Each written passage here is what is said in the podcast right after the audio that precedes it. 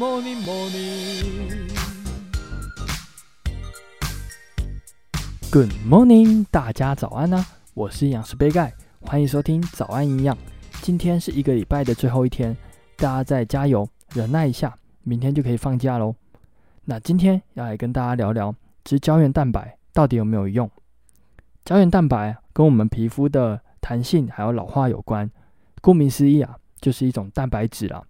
主要呢是由甘氨酸、脯氨酸以及赖氨酸所组成，在我们人体内呢，需要经过维生素 C 的帮助才能够合成出来。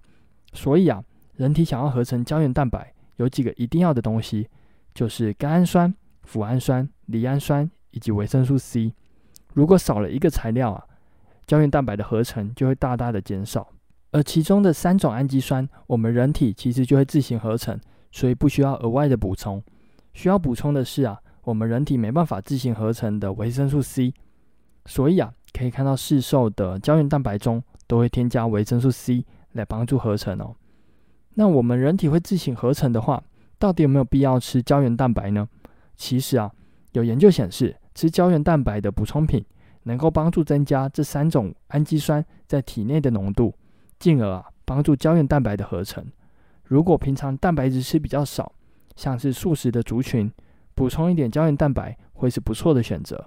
但平常是均衡饮食的话，反而不用吃胶原蛋白，补充一点维生素 C 更能够帮助胶原蛋白的合成哦。那今天就简单的分享一些胶原蛋白的小知识，希望啊能够帮助到大家。那今天早安营养就到这边喽，我们下星期一见，祝大家有个美好的一天。